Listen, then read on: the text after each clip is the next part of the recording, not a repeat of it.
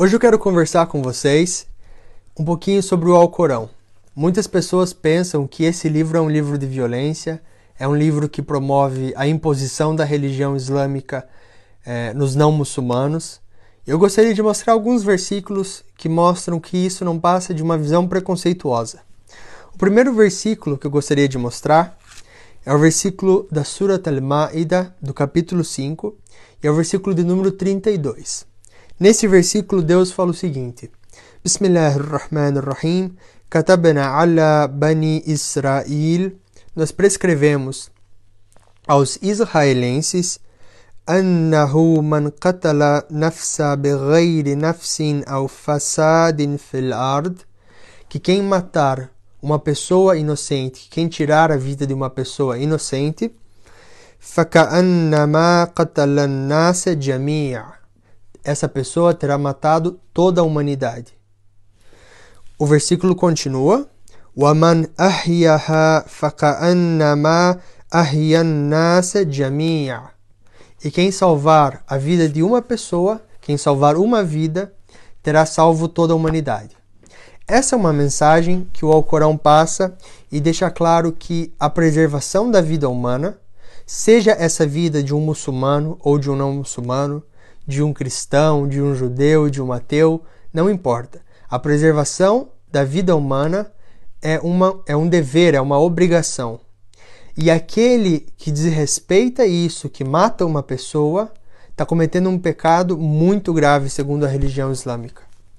Os sábios que interpretam o Alcorão deixam claro que Deus, quando ele fala que aquele que tirar a vida de uma pessoa inocente terá tirado a vida de toda a humanidade, é porque, no sentido ético, uma pessoa que mata um indivíduo, ela não vai ter problema, eticamente falando, de matar quantos ela quiser depois dessa pessoa que ela já matou.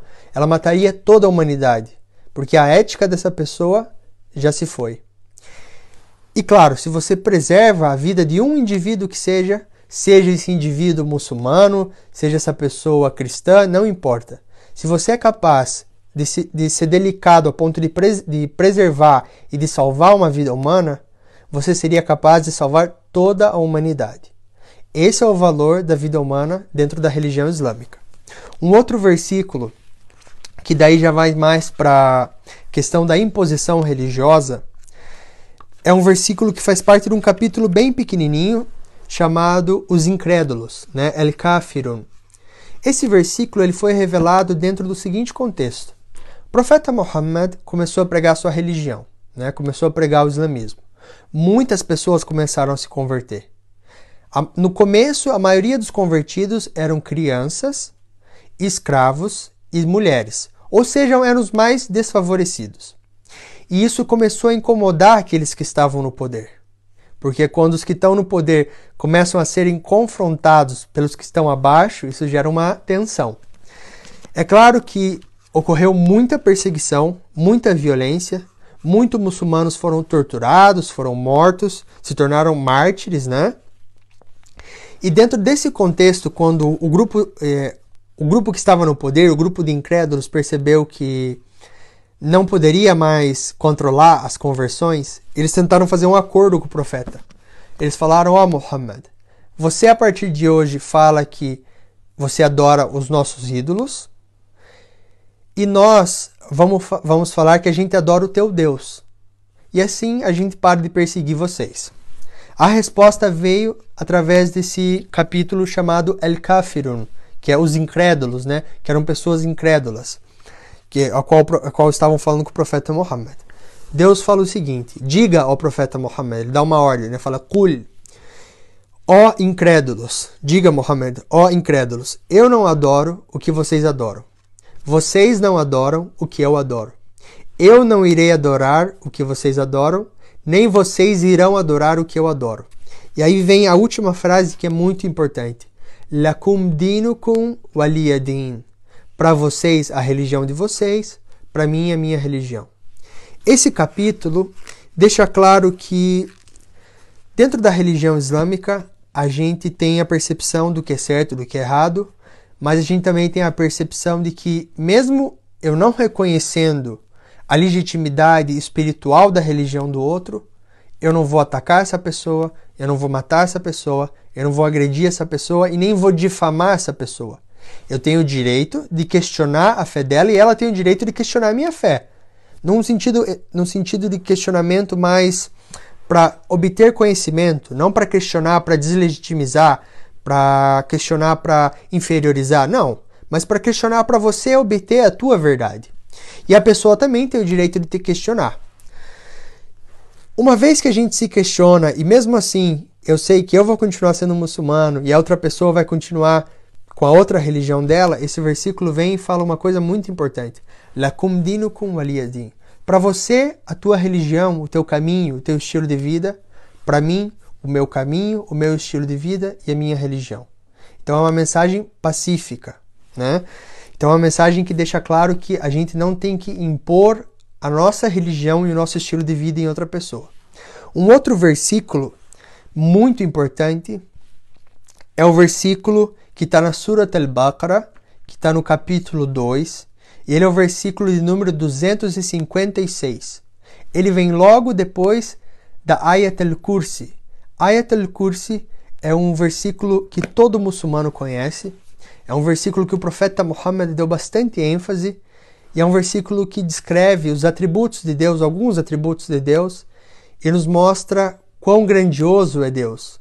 Enfim, é um versículo muito lindo e é um versículo que o profeta incentivou que a gente lesse para os mortos, que a gente lesse no momento de solidão, no momento de angústia e antes de dormir.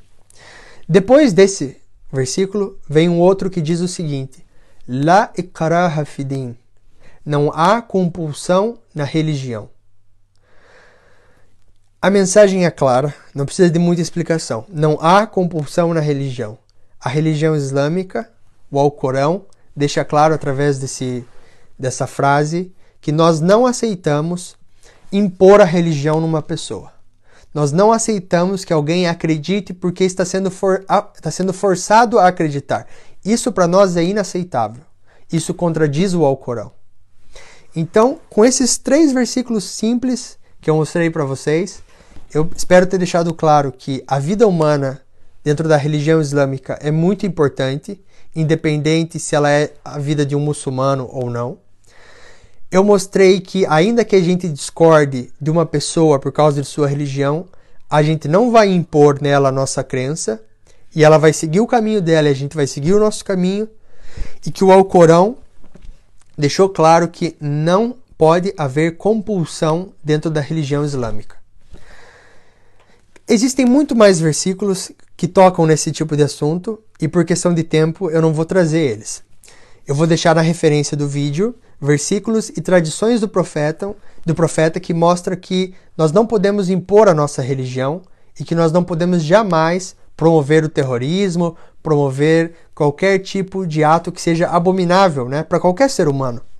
O que acontece é que muitas pessoas acreditam que por causa de um ou outro grupo que ela viu na internet ou que ela viu na televisão usando do Alcorão para legitimizar atos bizarros, atos desumanos, ela passa a acreditar que todos os muçulmanos acreditam nisso. Mas não é assim. Não é e não faz o menor sentido achar que é assim. Nenhum, nenhuma escola islâmica, nenhum muçulmano que razoa, acha que os versículos que falam de guerra, que acham que os versículos que eventualmente podem parecer violentos, se aplicam nos dias de hoje sem nenhuma contextualização. Esses versículos, que alguns grupos terroristas querem usar para explicar algumas ações que eles fazem porque eles têm uma agenda política, esses versículos eles foram revelados dentro de um contexto em que o profeta foi perseguido, em que o profeta e os seguidores deles eram ameaçados de morte e que eles tinham duas opções: ou guerrear e tentar sobreviver, ou não fazer nada e morrer. E aí é uma questão lógica, né? Quando você tem que se defender para sobreviver, você vai se defender. Isso é obrigatório, né? Ninguém, ninguém vai ir contra esse instinto humano, né? Então, dito isso, eu espero ter deixado claro que o Alcorão não é o que muitas pessoas pensam, que não é um livro de guerra, um livro de violência, é um livro sim que preserva a vida humana e que preserva o direito religioso, mesmo daqueles que a gente não concorda, mesmo daqueles que pensam diferente, mesmo daqueles que às vezes são até um pouco hostis em relação à nossa fé. Ainda assim, a gente tem que respeitar sempre e preservar a liberdade e o direito da vida deles. Espero que vocês tenham gostado. Se tem alguma dúvida, pode comentar. Eu vou deixar as referências aqui embaixo. Assalamu alaikum wa rahmatullahi wa barakatuh.